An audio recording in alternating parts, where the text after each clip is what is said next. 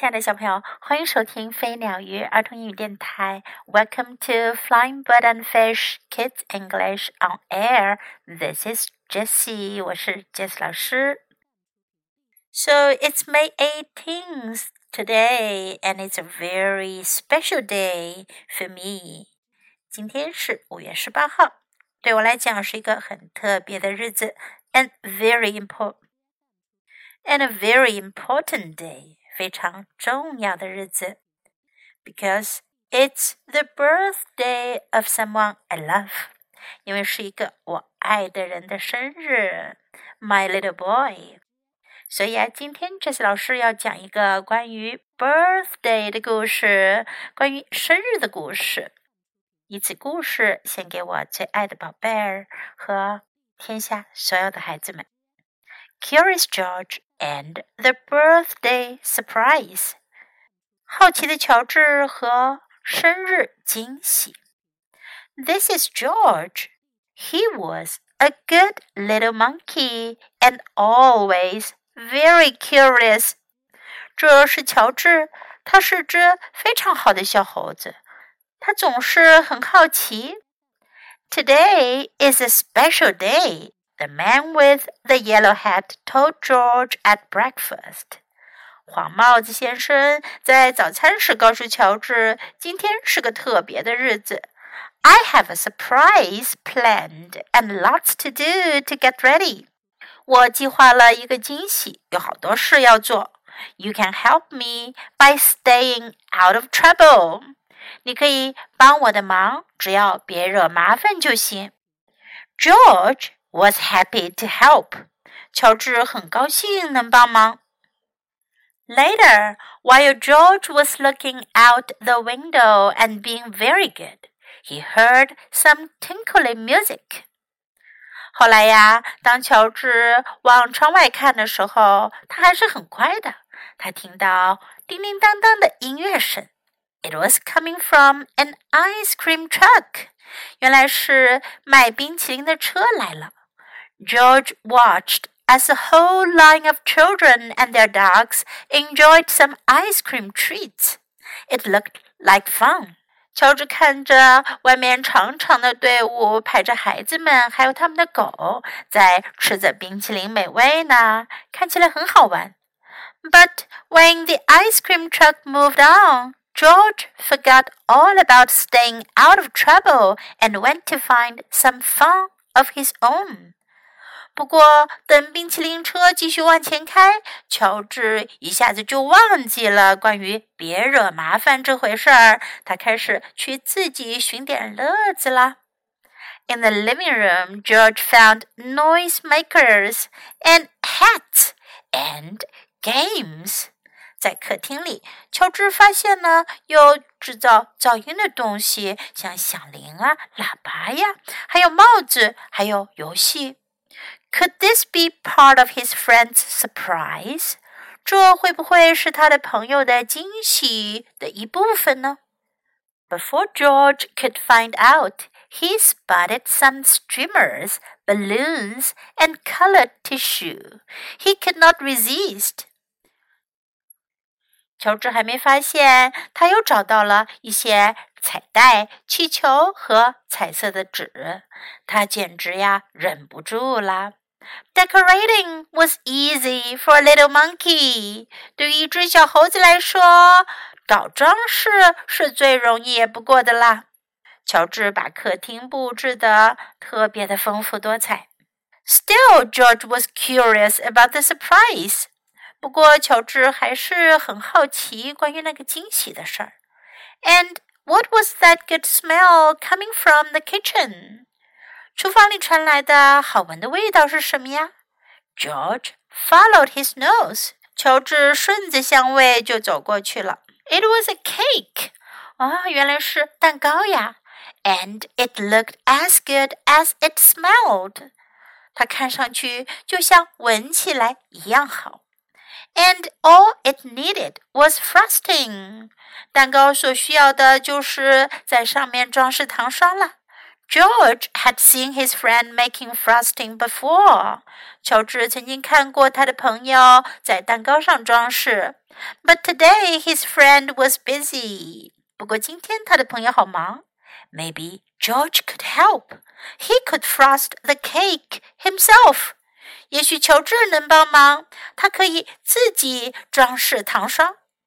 First, George put a bit of this in the mixing bowl. Next, he added a bit of that. 起先，乔治在搅拌碗里放了一点儿这样东西，然后他又加了一点另外的东西。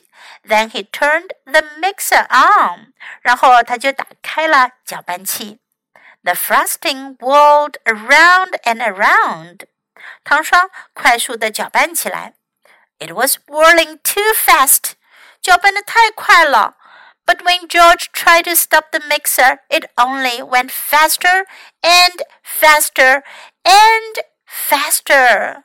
可是当乔治试图要停下搅拌器的时候啊，搅拌头却转得越来越快，越来越快了。 George lifted the beaters out of the bowl. 乔治把搅拌头从碗上抬起来。Frosting flew everywhere. 糖霜飞得到处都是的。Poor George.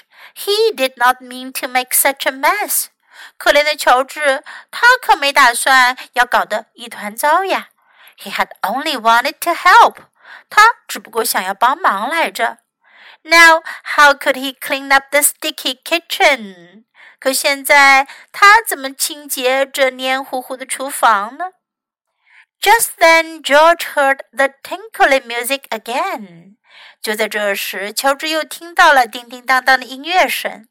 The ice cream truck was coming back up the street, and George had an idea. 卖冰淇淋的车呀，又从街道上开回来了。乔治有了个好主意。Quickly, he opened the door. 他飞快地打开了门，and invited all of the dogs in for a treat。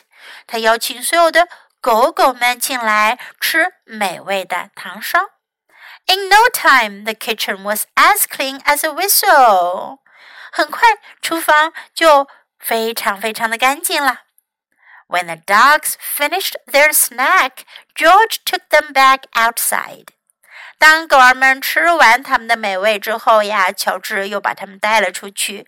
The ice cream truck was still there，冰淇淋车还在那儿呢。And so was his friend，他朋友也在那儿。George said the man with the yellow hat. I've been looking for you. It's time for the surprise. 黄帽子先生说：“乔治，我一直找你呢，惊喜时刻到了。” George had found hats, games, decorations, and a cake. He was curious. Was the surprise a party? 乔治已经发现了有帽子、游戏、装饰品，还有蛋糕了。他很好奇，这个惊喜会是个派对吗？Yes, It was a party. 是的，确实是个派对。George was happy to see all of his friends. 乔治很高兴的看到他所有的朋友都来了。They were glad to see George too. 他们也很高兴看到乔治。What great decorations! Bill said. 比尔说：“多么棒的装饰呀！” What a lot of presents! said Betsy. 北西说：“多么多的礼物呀！” Why don't you play some games with the guests, George? The man with the yellow hat suggested. I have one more thing to do. 黄帽子先生建议说：“乔治，你何不跟客人们玩一些游戏呢？我还有一件事儿要做。”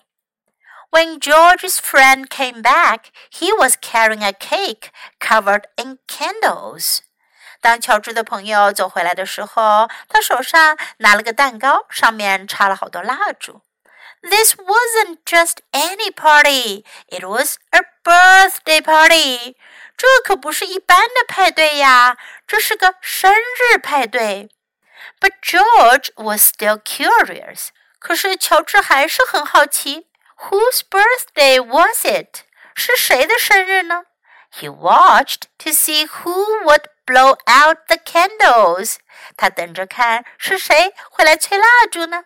The man with the yellow hat put the cake down right in front of George. 黄帽子先生把蛋糕就放在了乔治面前。That was a surprise. 这可真是个惊喜呀！It was George's birthday. 是乔治的生日呢。The party was for him. 派对是为他而开的。Everyone sang "Happy Birthday." 大家都唱了起来，生日快乐。Then George took a deep breath and made a wish. 然后乔治深深的吸了一口气，吹了蜡烛，许了个愿。Happy birthday, George！生日快乐，乔治！当然还有 Happy birthday, my little boy. Now let's practice some sentences in the story. Today is a special day. 今天是个特别的日子。Special 特别的，一般用来形容很特别的、很不一样的事情或者人。也可以说别人 You are special. You are very special. 你非常的特别。 Today is a special day. 今天是个特别的日子。George was happy to help. 乔治很高兴能帮忙。George was happy to help. Maybe George could help. 也许乔治能帮忙。Maybe George could help. He had only wanted to help. 他只不过想要帮忙。 不过呢，却是帮了倒忙哟。He had only wanted to help. George had an idea. 乔治有个主意。George had an idea. I've been looking for you. 我一直在找你。I've been looking for you. It's time for the surprise. 惊喜时刻到了。It's time for the surprise. What a lot of presents! 多么多的礼物呀！What a lot of presents! What a lot of presents! I have one more thing to do. 我还有一件事做。I have one more thing to do. Happy birthday! 生日快乐！Happy birthday! Now let's listen to the story once again. This is George. George is a good little monkey and always very curious. Today is a special day. The man with the yellow hat told George at breakfast, I have a surprise planned and lots to do to get ready, he said. You can help me by staying out of trouble. George was happy to help. Later, while George was looking out the window, and being very good, he heard some tinkly music. It was coming from a little white truck. It was an ice cream truck. George watched as a whole line of children and their dogs lined up to enjoy some ice cream treats. It looked like fun. But when the ice cream truck drove on, George forgot all about staying out of trouble and went to go find some fun of his own. In the living room, George found noisemakers and hats and games. Could this be part of the surprise? George was curious. But before George could find out, he found streamers and balloons and colored tissue. George couldn't resist. He took the living room and. Wow! Decorating was easy for a little monkey. Look, he made the chair into a zebra and the couch into a big kitty cat, and he wound streamers around the tree to make it a snake. Still, George was curious about the surprise, and what was that good smell coming from the kitchen? George followed his nose smell was. Mmm, it was a cake. and it looked as good as it smelled. All it needed was frosting. George had seen his friend make frosting before, but today his friend was busy. Maybe George could help. He could frost the cake himself. First, George put a bit of this into the mixer, and then he added a bit of that, and then he turned the mixer on, and the delicious pink frosting whirled around and around and around. But it was whirling too fast. But when George tried to stop the mixer, it went faster. And faster. And faster. Oh no. George lifted the beaters out of the mixer, and pink frosting flew everywhere. Look at all that pink frosting. Oh no. Poor George. He didn't mean to make such a mess. He only wanted to help. Now, how could he ever clean up this sticky kitchen? But then, outside, George heard the tinkly music again. It was the ice cream truck coming back up the hill. George had an idea. Quickly, he opened up the door and invited in all of the neighborhood dogs for a treat. In no time at all, the dogs ran in and licked up the frosting, and the kitchen was as clean as a whistle.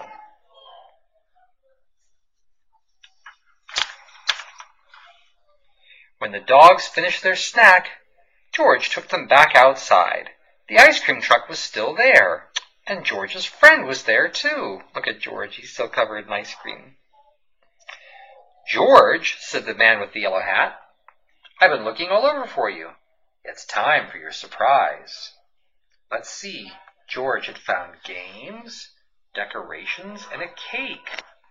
Could the surprise be a party? Look at the dogs licking the frosting off of George. Could the surprise be a party? Was a party! Wow! Look at the party. George was happy to see all of his friends, and they were glad to see George too. What great decorations, Bill said. What a lot of presents, Betsy said. Why don't you play some games with the guests, George? said the man with the yellow hat. I have one more thing to do.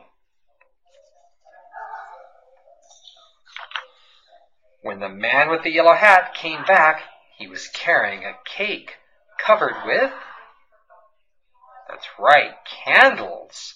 This wasn't just any party. It was a birthday party. But George was still curious. Whose birthday was it? He watched to see who would blow out the candles.